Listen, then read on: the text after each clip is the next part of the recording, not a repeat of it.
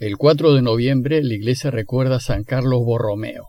Si desean alguna información acerca de él, pueden entrar al aplicativo Reflexiones del Evangelio. Y el viernes de la trigésimo primera semana del tiempo ordinario, el Evangelio que toque es el de Lucas 16, 1 al 8. En aquel tiempo dijo Jesús a sus discípulos, Un hombre rico tenía un administrador y le llegó la denuncia de que derrochaba sus bienes. Entonces lo llamó y le dijo, ¿Qué es eso que me cuentan de ti? Entrégame el balance de tu gestión porque quedas despedido. El administrador se puso a echar sus cálculos. ¿Qué voy a hacer ahora que mi amo me quite el empleo? Para acabar no tengo fuerzas. Mendigar me da vergüenza. Ya sé lo que voy a hacer, para que cuando me echen de la administración encuentre quien me reciba en su casa. Fue llamando uno a uno a los deudores de su amo y dijo al primero, ¿Cuánto debes a mi amo? Este respondió, cien barriles de aceite. Él le dijo, aquí está tu recibo, aprisa siéntate y escribe cincuenta. Luego dijo a otro, ¿y tú cuánto debes? Él contestó, cien fanegadas de trigo. Le dijo, aquí está tu recibo, escribe ochenta. Y el amo felicitó al administrador injusto por la astucia con que había procedido. Ciertamente los hijos de este mundo son más astutos con su gente que los hijos de la luz. Luego de las tres parábolas de la misericordia o del perdón, en donde Lucas resalta la enorme alegría que Dios siente cuando uno de nosotros vuelve a Él, ahora Jesús nos presenta una nueva enseñanza que trata de la manera como proceden quienes son del mundo, y en consecuencia, de la manera como nosotros, los discípulos de Jesús, debemos proceder. Vimos que las tres parábolas de la misericordia y del perdón estaban dirigidas a toda la gente que lo estaba escuchando, pero en especial a los fariseos y maestros de la ley. En cambio, esta nueva enseñanza está dirigida a sus discípulos, a sus seguidores. Y así es como empieza el texto.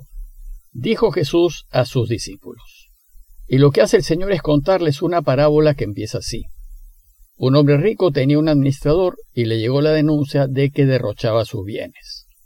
Es decir, se trataba de un administrador que no cuidaba los bienes de su empleador, no dice que estaba cometiendo un delito, sino dice que derrochaba los bienes del dueño, cuando el trabajo de un buen administrador es más bien cuidarlos.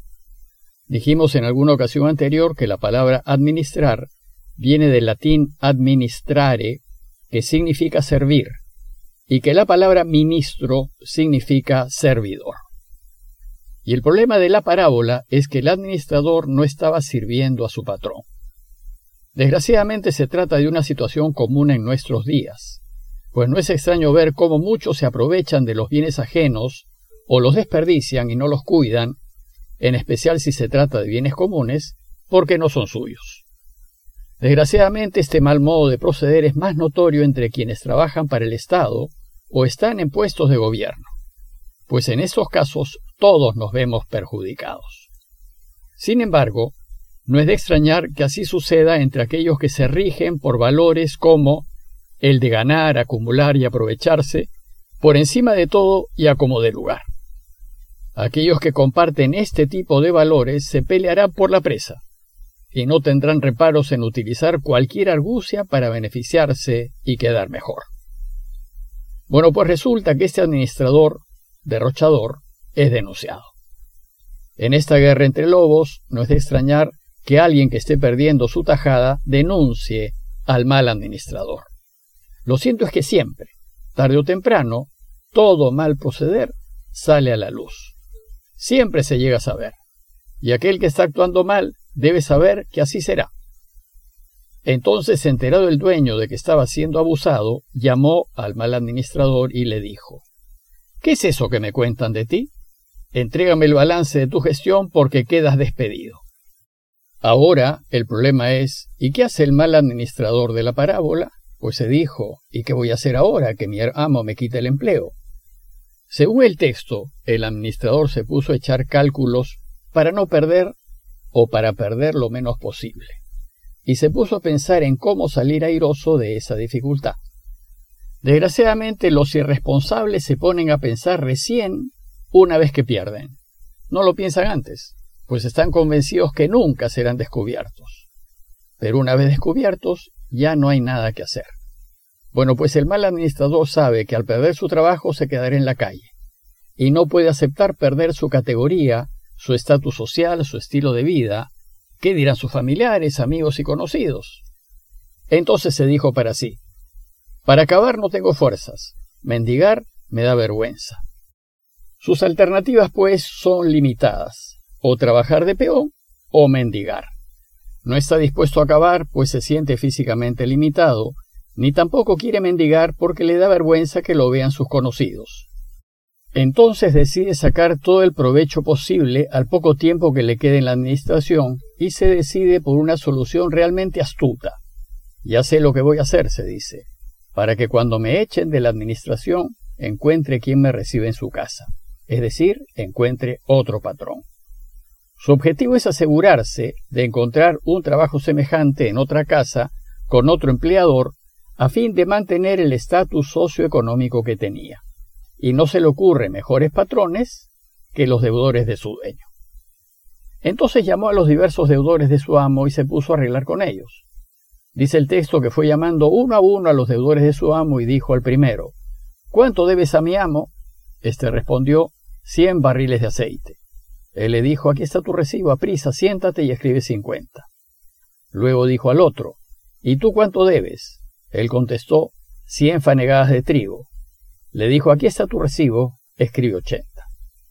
Al común entender de la gente, el mal administrador en su trato con los deudores está robando los bienes del dueño y está asegurando su futuro trabajo a costa de quitarle al dueño parte de sus ingresos.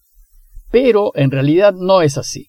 El administrador no le está robando, Resulta que en tiempos de Jesús era usual contratar a alguien sin pagarle un sueldo, y a fin de compensar sus servicios, el dueño autorizaba a su empleado a incluir su ganancia personal, o la compensación por sus servicios, en las facturas que emitía.